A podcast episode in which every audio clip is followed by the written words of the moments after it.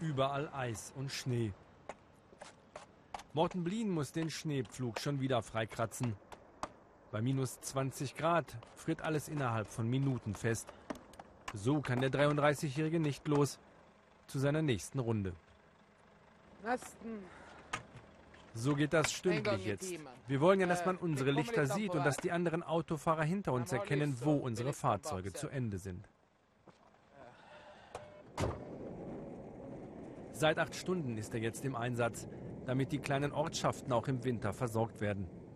Außerdem nutzen viele Lkw aus Russland die Straßen in der Finnmark. Die Grenze ist nur gut 200 Kilometer entfernt. Von all den Spannungen und Krisen mit Russland spüren sie hier jedoch nicht, sagt Morten. Er persönlich hat noch keine schlechten Erfahrungen mit den Nachbarn im Osten gemacht. Wir können nichts Schlechtes über Russland sagen. Natürlich, da gibt es einige Umweltprobleme mit dem russischen Atommüll in der Nähe der Grenze. Da haben wir schon Sorge, dass das irgendwann gefährlich werden könnte.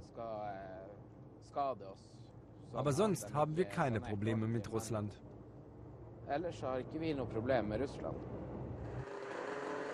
Wenn Morten nicht mit dem Schneepflug unterwegs ist, dann vertreibt er sich die Zeit mit anderen Maschinen.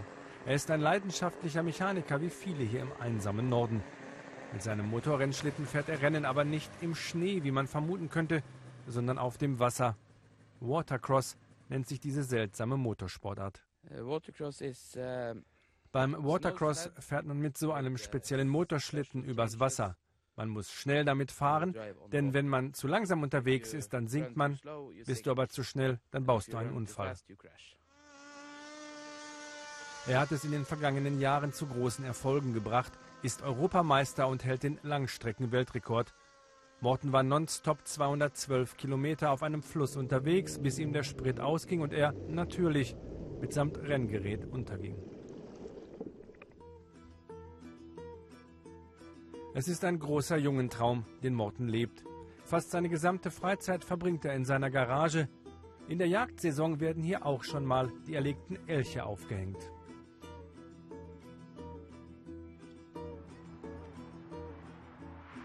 Auch das vorweihnachtliche Festessen findet natürlich in der Garage statt. Mortens Frau Günhild sorgt für die richtige Atmosphäre. Viele Kerzen müssen sein, zum Anzünden nimmt sie das, was sie gerade zur Hand hat.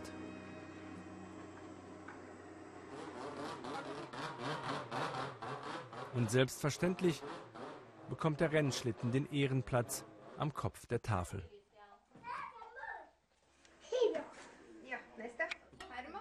Mortens Freunde treffen sich nicht so häufig, sie wohnen weit auseinander. Da bietet der Elchbraten eine gute Möglichkeit, über all die großen und kleinen Sorgen zu reden. Zum Beispiel über die Diskussionen um Steuererhöhungen für Benzin. Es gibt nur teures Benzin und teuren Diesel, immer neue Gebühren. Wir sollen Straßengebühren bezahlen, dabei gibt es kaum Straßen hier oben.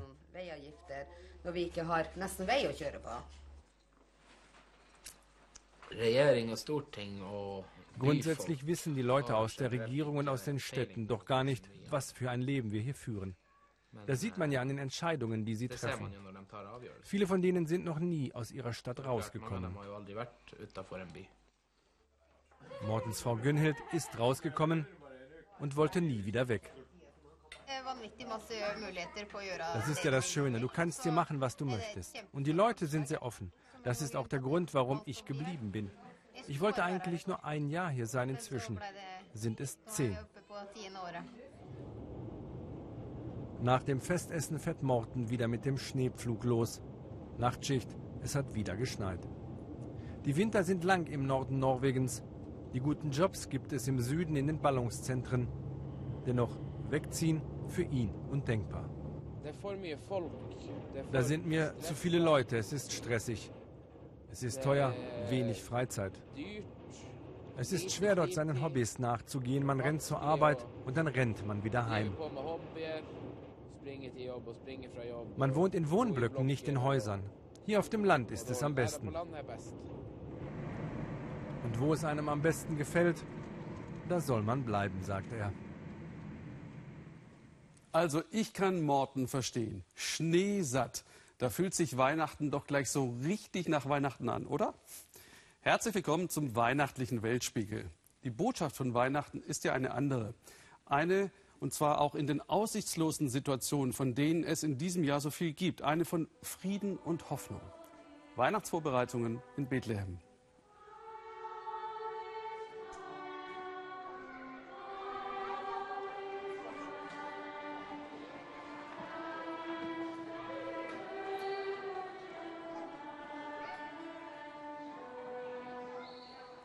Bethlehem in Jesus Geburtsstadt unter palästinensischer Verwaltung im christlichen Waisenhaus. Susanne Glass über eine Weihnachtsgeschichte der Gegenwart.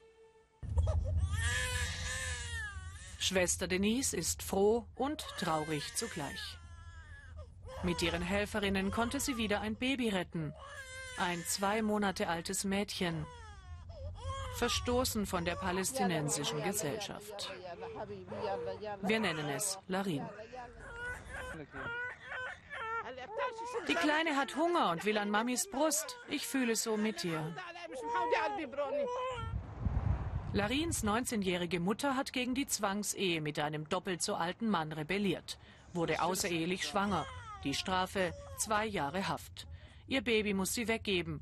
Gerade hat Schwester Denise das Kind aus dem Gefängnis geholt.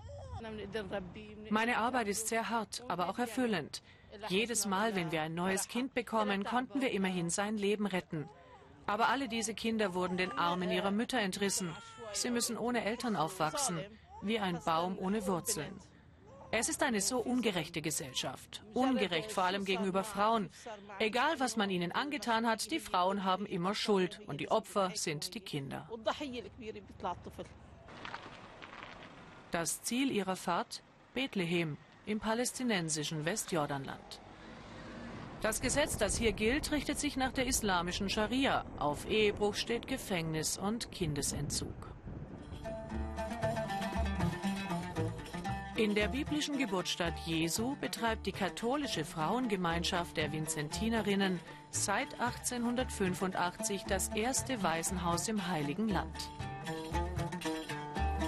und das bisher einzige in den palästinensischen Gebieten, das Babys unmittelbar nach der Geburt aufnimmt. Die Kinderkrippe der heiligen Familie.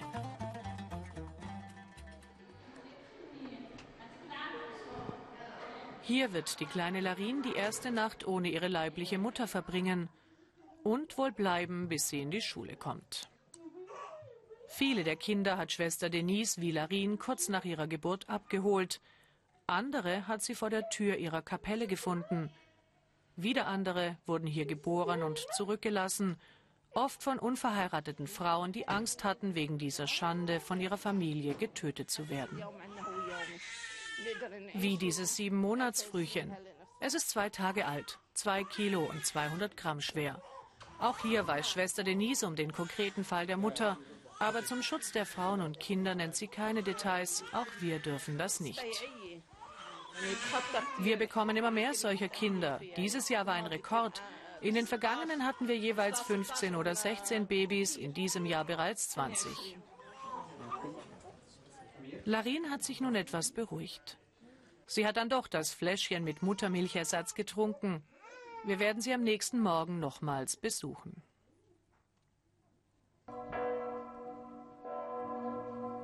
Das Waisenhaus zur Heiligen Familie in Bethlehem führen vier Schwestern des Vinzentinerordens, denen rund 50 freiwillige Pflegerinnen zur Seite stehen. Etwa 100 Kinder haben sie derzeit, knapp die Hälfte davon Waisenkinder. Die anderen kommen aus problematischen Familien und werden in der Krippe tagsüber betreut. Viele sind Opfer von psychischer und/oder physischer Gewalt. Einige sind körperlich oder geistig behindert. Oft die Folge von Medikamentenmissbrauch oder verzweifelten Abtreibungsversuchen. Schwester Denise ist vor 20 Jahren aus dem Libanon zunächst nach Jerusalem gekommen. Seit zwei Jahren leitet sie das Waisenhaus in Bethlehem. Wir lieben Schwester Denise, sagt er. Doch, wir wollen hier bleiben. Wir wollen nicht mehr von hier weg. Und warum? Auch weil sie uns jeden Tag Eier zum Frühstück kocht. Wir sind alle eine Familie. Wir versuchen, diese Kinder großzuziehen und ihnen Werte zu vermitteln. Dabei spielt es für uns überhaupt keine Rolle, dass die meisten muslimische Kinder sind. Wir fragen uns nicht, welcher Religion, Rasse oder Hautfarbe jemand angehört, wenn er Hilfe braucht. Eine große Rolle spielt die Religion aber, wenn es um die Frage einer möglichen Adoption geht. Nach islamischem Recht dürfen die Schwestern ein muslimisches Kind nicht zur Adoption freigeben. Auch Larins leibliche Mutter darf ihr Kind nicht wieder zu sich holen, wenn sie aus dem Gefängnis entlassen wird. In wenigen Tagen werden die Waisenkinder Weihnachten feiern. Aber hier bei uns in der Kinderkrippe ist ja eigentlich jeden Tag Weihnachten, freut sich Schwester Denise in Bethlehem, dem Geburtsort Jesu. Die frauen- und kinderverachtenden Gesetze kann Schwester Denise nicht ändern, aber immerhin deren Auswirkungen ein wenig lindern. Auf unserer Webseite weltspiegel.de berichtet Susanne Glass ausführlich über das Waisenhaus. Frieden und Hoffnung.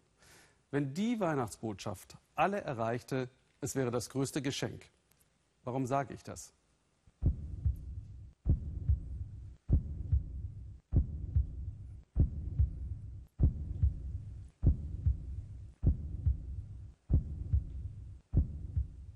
Aleppo. Aleppo ist Schande. So etwas darf nie wieder. Das habe ich immer wieder gehört in den letzten Jahrzehnten. Was haben wir denn gelernt aus dem Genozid in Ruanda, dem belagerten Sarajevo? Nichts. Versagen der Weltgemeinschaft sowohl damals wie heute. Es fällt schwer, da an Weihnachten zu denken, an Hoffnung zu glauben, auch bei uns beim Weltspiegel. Gerade deshalb lenken wir heute den Blick nicht auf das Elend, sondern auf Menschen, die helfen. Wie der griechische Hotelbesitzer, der nicht länger zuschauen wollte, wie die syrischen Flüchtlinge gestrandet auf seiner Insel unter schrecklichen Bedingungen leben mussten. Richard C. Schneider über diese Weihnachtsbotschaft. Wir alle sind Teil einer großen Familie. Hotelbesitzer Andreas Vassiliou ist überall. Er kümmert sich um alles und um alle.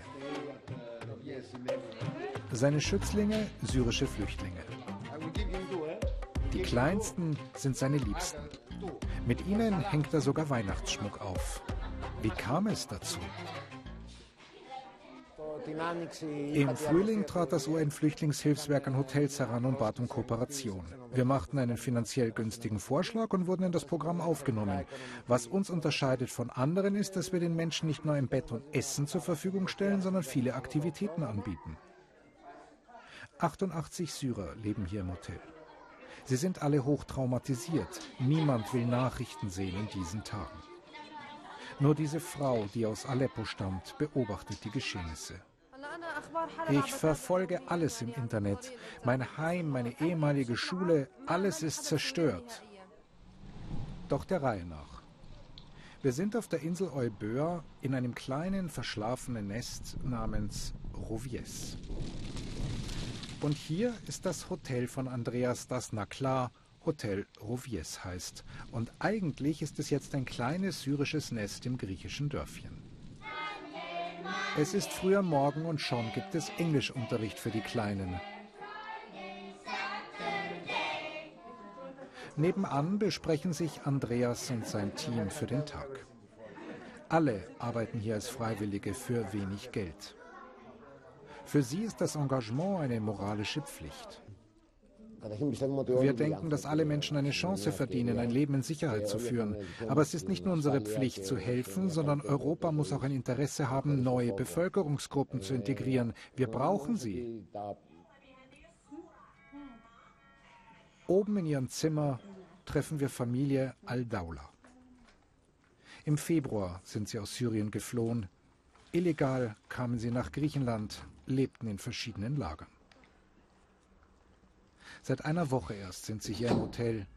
Die Bilder des Krieges, die Angst, sie steigen immer wieder auf. Schrecklich war es, als wir durch das Territorium des sogenannten Islamischen Staates mussten. Wir marschierten zehn Kilometer. Meine kleine Tochter trug ich auf dem rechten Arm und meinen Sohn auf dem linken. Und plötzlich begannen der IS und auch die freie syrische Armee auf uns zu schießen. Und die Schleuser brüllten schnell, schnell. Zum Glück kamen wir durch. Familie Al-Daula hat Glück im Unglück. Deutschland ist bereit, sie aufzunehmen. Ich möchte ein Haus haben, einen Job finden. Wir Syrer wollen nicht nur rumsitzen, wir wollen von unserer eigenen Hände Arbeit leben. Und wenn die Lage in Syrien besser ist, dann machen wir das, was die deutschen Behörden uns sagen. Ich heiße Katharina. Äh, das ist unser erster Deutschkurs. Die Organisation im Hotel funktioniert. Familie Al-Daula ist erst eine Woche hier, aber bekommt schon Deutschunterricht. Super. Ich, ich heiße, heiße Aya. Aya.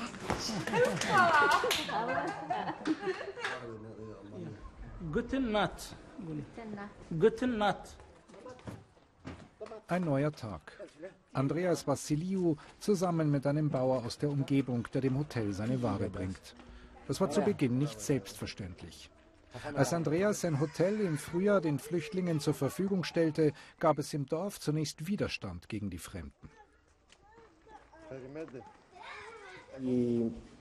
Das Misstrauen legte sich erst, als die Einwohner sahen, dass es sich um traumatisierte Menschen handelte und nicht um Ungeheuer. Und wir schaffen mit unserer Arbeit Jobs in der Region. Wir unterstützen die lokale Wirtschaft. Am Nachmittag nimmt Andreas eine Gruppe zum Fluss mit. Auch Ishbar ist dabei. Die syrischen Flüchtlinge sammeln den Müll ein. Doch es geht um mehr. Wir wollen hier einen Lernprozess anstoßen. Die Menschen sollen ein Umweltbewusstsein und ein Gefühl für die Region und die Natur bekommen. Die Syrer machen das wirklich gern. Sie haben nicht das Gefühl, eine minderwertige Arbeit machen zu müssen. Ganz im Gegenteil. Ich bin sehr froh. Das ist doch das Mindeste, was ich tun kann. Dieses Land, die Menschen tun alles, um uns zu helfen. So kann ich wenigstens ein bisschen was zurückgeben. Manchmal kann es ganz einfach sein, geben und nehmen und Flüchtlingen eine bessere Zukunft ermöglichen. Hoffnung.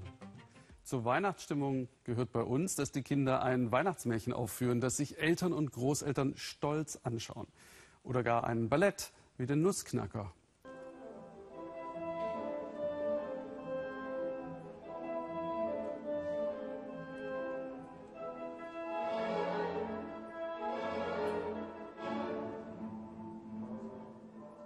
Was hier anders ist, George in der Hauptrolle des Prinzen stammt aus einem Slum in Nairobi.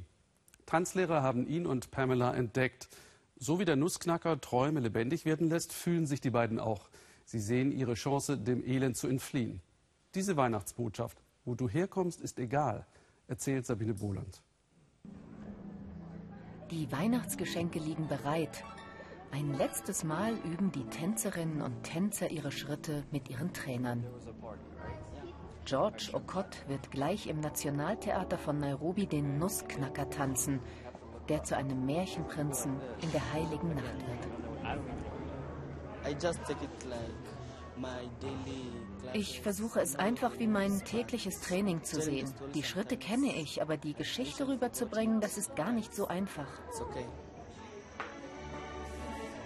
Vor allem, wenn man sonst nicht in der Welt von Samt und Seide zu Hause ist. Aus sehr unterschiedlichen Welten kommen sie für diese Aufführung zusammen. Mir geht's hier gut. Meine Freundin Virginia behandelt mich wie ihre Schwester. Ihr ist es egal, dass ich aus dem Slum komme, sagt Pamela. Auf der Bühne leben sie alle in derselben Märchenwelt.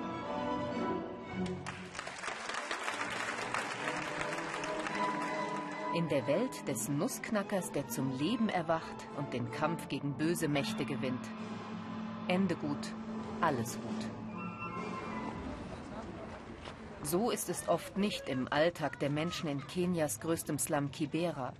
Von hier kommen einige der jungen Tänzer, auch George und Pamela. George bringt gerne Freunde mit nach Hause zu seiner Mutter. Seine Geschwister sind alle gestorben, leider nichts Ungewöhnliches hier. Doch der 14-Jährige kämpft nicht nur als Nussknacker im Märchen. Ich spiele im Ballett ja einen Prinzen, so dass ich mich schließlich selbst wie ein Prinz fühle. Dann komme ich in den Slum zurück und helfe meinen Freunden, ihr Leben zu verbessern. Nach dem Verlust von sechs Kindern kommt bei Georges Mutter keine Weihnachtsstimmung auf. Weihnachten fühlt sich so an, als ob Maria das Christkind abgetrieben hätte. Es ist sehr hart für uns. Wir sind bitterarm. Wir sind schon froh, wenn wir wenigstens gesund sind. Ihren Sohn hat sie noch nie tanzen sehen. Auch diesmal meint sie, habe sie keine Zeit, sich eine der Aufführungen anzuschauen. Pamelas Familie blickt dem Fest nicht viel fröhlicher entgegen. Vor kurzem ist ihr Bruder gestorben. Von seinem Einkommen waren auch die Eltern abhängig. Umso mehr Druck lastet auf der 13-Jährigen. Wenn ich bedenke, wo ich herkomme und jetzt mit den Kindern der Reichen tanze, dann denke ich, ich kann es schaffen. Ich arbeite hart, auch um meine Eltern hier herauszuholen und ihnen ein gutes Leben zu bieten.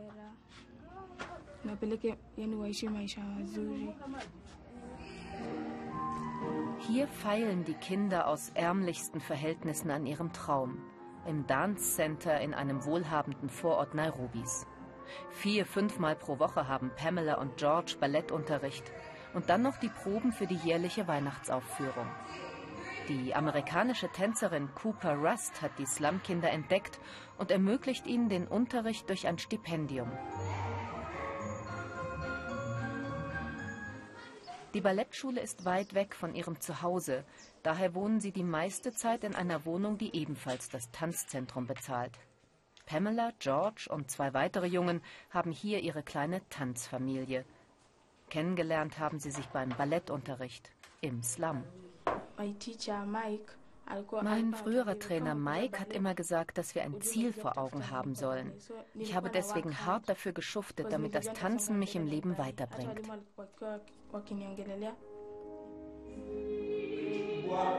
Noch immer gibt Mike Ballettunterricht im Slum Kibera. Pamela und George kommen manchmal noch zu Besuch. Ihren Freundinnen zeigt Pamela, was sie inzwischen gelernt hat, auf der reichen Seite der Stadt in einer anderen Welt. Trainer Mike kann nicht allen Kindern eine Karriere versprechen, aber er gibt ihnen Selbstbewusstsein und ein bisschen Hoffnung.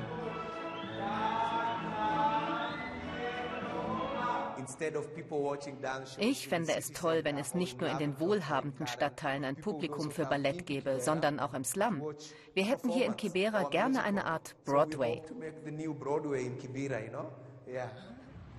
Bis es soweit ist, müssen die Eltern weit fahren, um ihre Kinder auf der Bühne zu sehen. Georges Mutter ist doch gekommen. Zum ersten Mal wird sie ihren Sohn auf der Bühne sehen. Was für eine Überraschung. In der strahlenden Märchenwelt des Nussknackers gewinnt George wieder den Kampf gegen das Böse. So leicht, wie es in seinem wahren Leben kaum je möglich ist. Aber heute will George ein Prinz sein. Für seine Mutter. So schön wie dieser Abend kann Weihnachten gar nicht werden.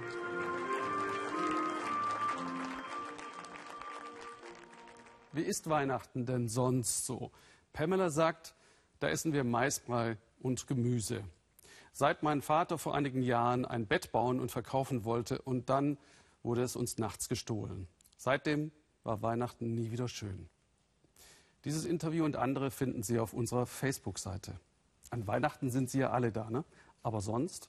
Was kann man eigentlich dagegen tun, dass im Westen immer weniger in die Kirchen kommen? Griet von Petersdorf über einen polnischen Priester und seine rasende Idee mit einem Kleinwagen aus kommunistischer Zeit. Bergauf, bergab. Seit einem Jahr ist dieser kleine Fiat Polski in der niederschlesischen Hügellandschaft unterwegs. Besitzer des Kultautos ist Priester Krzysztof Kauf. Und natürlich habe ich mir die Frage gestellt, warum hat Priester Krzysztof Kauf dieses Auto angeschafft? Denn schnell ist es nicht. Auf den Türen, da steht es. Ambulante Seelsorge. Das ganze Auto sieht aus wie eine Priestersutane samt Stola. Und da blinkt sie die Priesterhaube. Viel Platz ist nicht. Der Priester ist groß und kräftig, das Auto eher klein. Er tut alles, um seiner Gemeinde nahe zu kommen. Jesus Christus saß doch auch nicht zu Hause herum, sondern wanderte los, immer auf der Suche nach den verlorenen Menschen. Unterwegs zeigt er mir noch mehr Details. Diese Flammen symbolisieren den Heiligen Geist. Und hier natürlich ganz groß seine Telefonnummer. Die hat mittlerweile jeder. Dem Priester geht es um die Botschaft.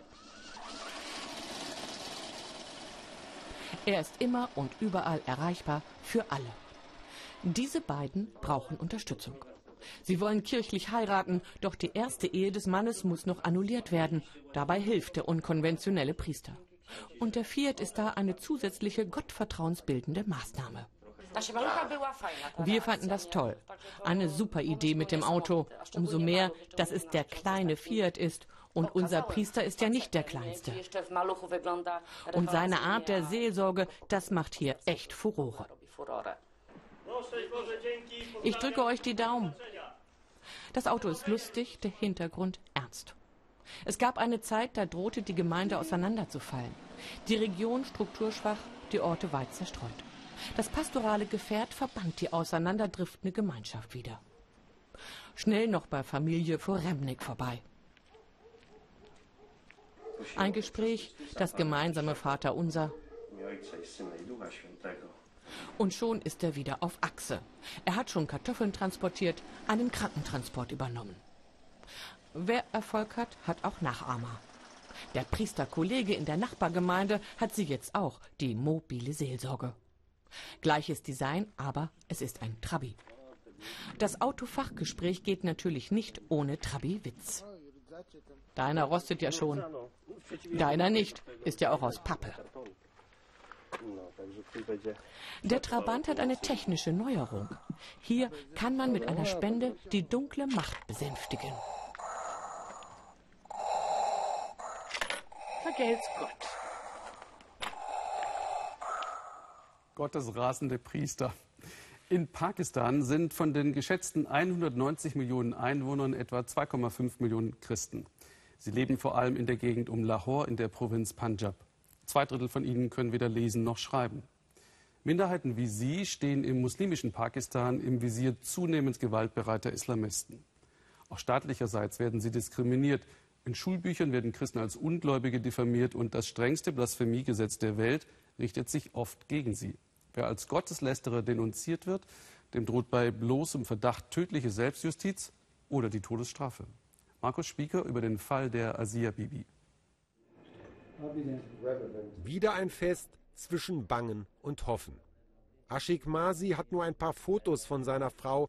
Besuchen kann er sie nur selten. Das Gefängnis ist eine Tagesreise entfernt. Seit sieben Jahren sitzt Asia Bibi in der Todeszelle. Sie ist im Moment ziemlich krank, aber ihr Glaube an Gott ist ungebrochen. Wenn sie tatsächlich hingerichtet wird, dann stirbt sie für Jesus.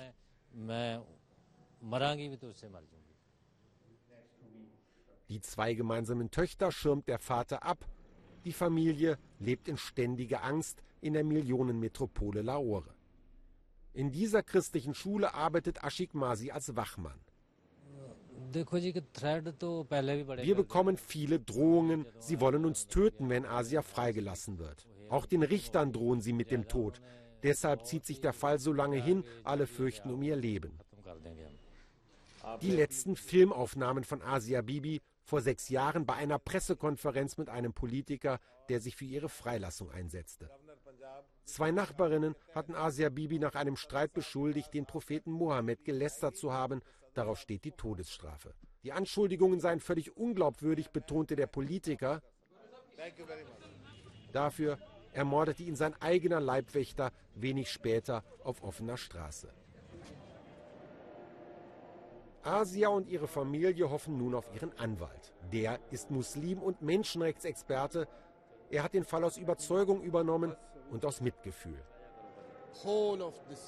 Das ganze Land hat versucht, mich davon abzuhalten. Niemand hat mich unterstützt. Stattdessen hieß es, wie kannst du dein Leben und das deiner Familie so aufs Spiel setzen? Für ihn ist der Fall klar, nach islamischem Recht darf niemand bei so schwachen Beweisen verurteilt werden, auch wenn viele Asias Tod fordern. Sie werden hier kein normales Leben mehr führen können. Wenn Asia freigelassen wird, wird man die Familie wohl abschieben.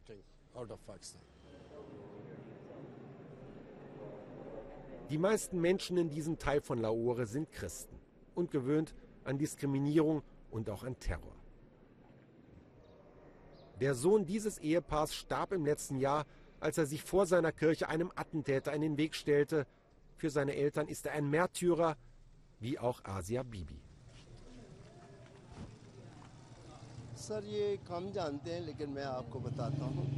Ihre Verurteilung zeigt, wie es hier um uns Christen bestellt ist. Das Blasphemiegesetz bedroht uns alle. Uns können jederzeit die Worte im Munde verdreht werden. Schon heißt es, ihr habt den Propheten gelästert und müsst dafür sterben. Genau das fordern viele radikale Islamlehrer und ihre Anhänger. In dieser Moschee in Lahore gilt der Mörder des Politikers, der Asia Bibi beistand, als eine Art Heiliger. Er habe schließlich die Ehre des Propheten verteidigt. Die Christin Asia Bibi habe sie geschändet, sie müsse hängen. Ich weiß nicht, was alle haben. Sie wurde verurteilt, das Urteil wurde in nächster Instanz bestätigt. Es ist damit eindeutig bewiesen, Asia hat den Propheten gelästert. Und sollte das Urteil doch aufgehoben werden? Der konservative Koranlehrer droht. Wenn Asia Bibi freikommt, dann werden wir gegen das Gericht und gegen die Regierung auf die Straße gehen. Wir haben an sich nichts gegen Christen, nur gegen Asia Bibi. Und wer immer sich für sie einsetzt, ist unser Feind. Eine offene Drohung gegen die obersten Verfassungsrichter. Die wollen demnächst das Urteil fällen in letzter Instanz hier in der Hauptstadt Islamabad. Laut Gesetz heißt das entweder Tod oder Freilassung. Die Gerichte verhängten in letzter Zeit viele Todesstrafen, meistens gegen muslimische Gewalttäter. Pakistan macht gerade Front gegen Terrorismus. Der zum Mörder gewordene Leibwächter wurde inzwischen hingerichtet.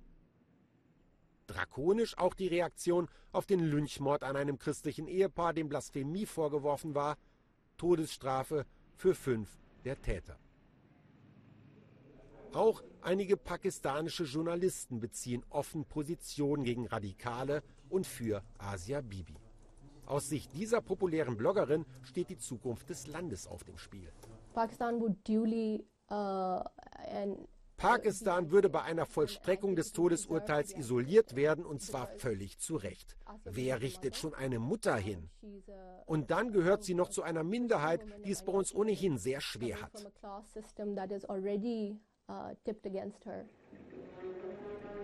Nur unter Polizeischutz können katholische Christen durch die Straßen von Lahore marschieren. Sie demonstrieren für Jesus und für ihre Rechte.